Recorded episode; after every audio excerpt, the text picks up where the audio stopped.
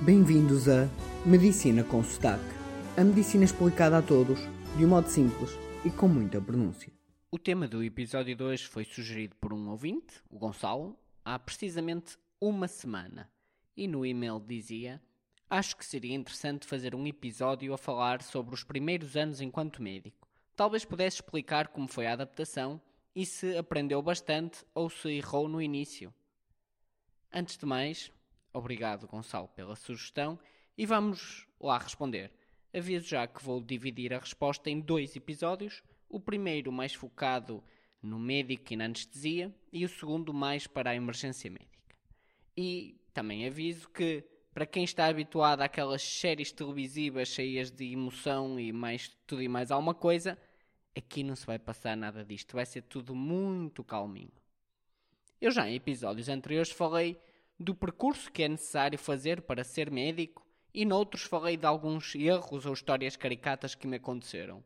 Assim, algumas das coisas que eu direi hoje vocês podem já saber, mas torna-se importante voltar a dizer para se perceber o contexto. Assim, começando, o percurso para ser médico são seis anos de um curso de medicina e ao fim desses seis anos nós sabemos zero do que é ser médico. Nós sabemos muita coisa sobre medicina e sobre a ciência, mas sobre o que é ser médico é zero. Mas temos no ano a seguir o chamado ano comum, pelo menos na minha altura era assim que se chamava, que é como se fosse um ano de estágio, onde ainda não somos autónomos, mas já temos salário. E o que, o que isto quer dizer este ano é mesmo como se fosse um estágio. Nós não podemos fazer nada completamente sozinhos, nós temos que fazer tudo com a supervisão de outros médicos. Eu, quando fiz este ano, o ano comum, eu aprendi próximo de nada. Do pouco que me lembro, aprendi a suturar feridas e estas, sobretudo em doentes tão bêbados, onde nem era preciso dar anestesia local na pele, porque eles não sentiam e não. Aprendi um bocadinho sobre pediatria, mas como nós estamos sempre acompanhados por um médico especialista, a verdade é que não existiu assim uma aprendizagem sólida, ou medo, ou até erros. E, portanto, o nosso primeiro ano como médico é assim, é um ano bastante acompanhado e, e, e sem, sem grandes precalços. Depois deste ano, chamado então o ano comum, entramos na especialidade, que dura entre 4 a 6 anos. E aí aprendemos uma medicina bem diferente, muito mais direcionada. E mais uma vez, a minha especialidade, que é a anestesiologia, durante esses 5 anos eu nunca estive sozinho, pois como estamos em formação, há sempre algum anestesista que nos vai tutorando. No fundo, estamos sempre a ser levados ao colo, eh, por assim dizer. Mas, hum, portanto, mais uma vez, durante estes cinco anos, não é que não existe assim o medo. O que há sim é muita, mas mesmo muita aprendizagem. Aí sim, são cinco anos sempre a aprender, a estudar, a fazer exames, a fazer trabalhos, congressos, tudo. Aprendi também coisas que não gostava de, de, ter aprendido, como por exemplo como é trabalhar 24 horas seguidas, como é lidar com a injustiça eh, tentando ser inteligente, ou então como ser um especialista em hipocrisia, de modo a se conseguir acabar a especialidade. Pois a parte má deste, nós somos levados ao colo, mas é eh, enquanto responsabilidade médica porque enquanto relações profissionais é a especialidade é uma ditadura e uma ditadura bastante opressiva, onde a idade e a hierarquia são postos, independentemente de haver mérito ou não, e o, o interno que está a fazer a especialidade é um escravo. Portanto, durante todo o internato eu posso também destacar alguns episódios e são sobretudo ligados ao, ao erro, porque tudo o resto são boas aprendizagens. Um deles foi após ter feito uma diluição de um fármaco para dar ao doente, eu fiquei alguma coisa não estava bem comigo e fiquei uns minutos a pensar e cheguei à conclusão que me tinha enganado. Mal me apercebi que me tinha enganado, fui ter com a anestesista responsável e contei-lhe o que se passou. E, para minha boa surpresa, nesse momento a resposta dela foi: Agora sim sei que posso confiar em ti. Portanto, eu aqui obtive um bom feedback sobre o que se fazer quando há um erro, que é falar com o responsável e dizer a verdade.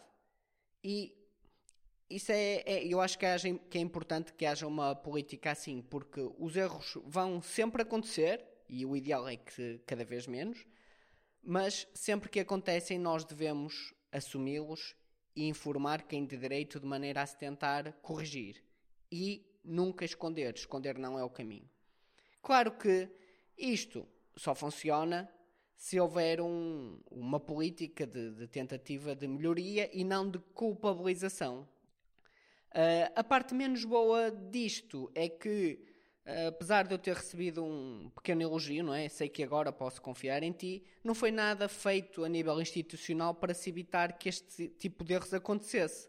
Porque em Portugal, pelo menos nos hospitais que eu conheço, há uma clara falta de cultura e de políticas de prevenção e de segurança. Portanto, Uh, ok, aconteceu um erro, vamos tentar que não aconteça mais, mas não se implementam medidas para que realmente aquele erro seja cada vez menos frequente. Durante o meu caminho ainda tive mais alguns erros. Por várias vezes, acho que umas 3 ou 4, eu me vi com uma seringa colocada no local errado para injetar um fármaco. O gesto de nós pegarmos numa seringa e dar ali na veia é um gesto que nós fazemos imensas vezes, várias vezes por dia, portanto, ao final do ano, deve dar mais do que mil vezes que nós fazemos. Raramente, em circunstâncias muito especiais, o fármaco não é para dar na veia, mas noutro local. E por algumas vezes o que me aconteceu foi ser tão instintivo que eu peguei na seringa, apontei para a veia e, e em nenhuma vez eu dei mesmo o fármaco, mas estive mesmo, mesmo lá perto. Isto é o, que se pode chamar um near miss. O, claro que, mais uma vez, e sendo este erro repetido, isto mostra que realmente não há uma política de segurança e tive de ser eu a criar a minha estratégia para evitar o erro. Claro que, por muito boa que seja a minha estratégia, quando se faz 24 horas seguidas a trabalhar, agora vamos imaginar 6 da manhã e já estou a trabalhar há 22 horas seguidas, a minha estratégia vai por água abaixo e os erros vão, vão aumentar bastante. Uma maneira simples de resolver isto, por exemplo, digo eu, é nós era existirem tamanhos de, de seringas diferentes consoante o local a injetar, de maneira a que uma só coubesse numa coisa específica, por exemplo, a seringa para dar nas veias só coubesse no sítio das veias e outro tipo de seringas para outros tipos de injeções. Uh, não sei porque é que não se faz isto, mas a verdade é que não existe uma política sequer a pensar nisto e a tentar que os erros diminuam. Continuando, após o internato de anestesia, finalmente fiquei especialista. E mais uma vez foi uma transição bastante tranquila. Pois a especialidade de anestesia é, tem princípios de muito rigor e obriga a que um anestesista nunca esteja sozinho. Portanto, temos que estar no mínimo dois em tudo. Pelo que, por muito difícil que fosse a situação que eu enfrentasse já como especialista, eu tinha ao meu lado sempre outro anestesista capaz de me ajudar, de me aconselhar, de me dar a sua opinião. Além disso, sendo que o anestesista, por norma, trabalha em bloco operatório, é um ambiente onde há sempre muitos médicos e enfermeiros. Por exemplo, há os cirurgiões, há os enfermeiros de anestesia, os enfermeiros circulantes, instrumentistas, Portanto, há sempre ajuda por perto. Mas houve uma vez que tudo isto caiu por terra e foi numa clínica privada. Para vos contextualizar um bocado, muitas vezes o que acontece com estas clínicas privadas é que não respeitam as regras que eu vos disse, como por exemplo ser obrigatório ter sempre dois anestesistas, ou até também não têm o número de enfermeiros suficientes para as funções que é necessárias. Pois, o modo de ganhar mais dinheiro é cortar nos custos. E cortar nos custos acabam por ser cortar nas pessoas. Portanto, metem menos pessoas para o mesmo trabalho. Apesar de ser ilegal.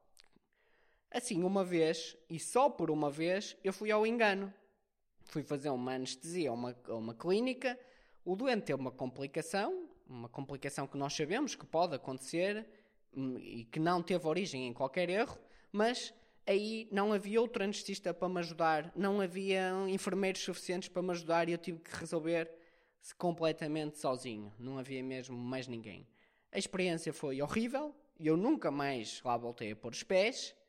Uh, mandei um reporte todo do que aconteceu e, como gato escaldado de água fria tem medo, eu nunca mais voltei a, a, a pôr o pé numa clínica privada, pois agora sei o que a casa gasta.